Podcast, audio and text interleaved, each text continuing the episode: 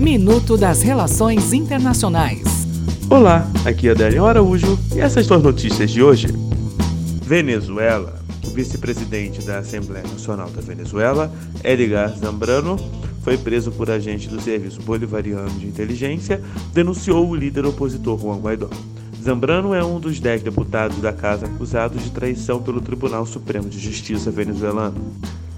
Estados Unidos. O presidente dos Estados Unidos, Donald Trump, notificou nesta quarta-feira o Congresso norte-americano de que pretende designar o Brasil um aliado prioritário extra-OTAN.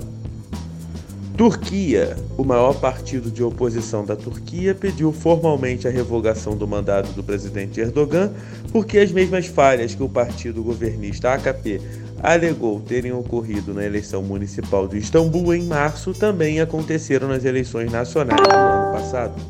É o próximo minuto. Enquanto isso, aproveite mais conteúdo no portal seire.news.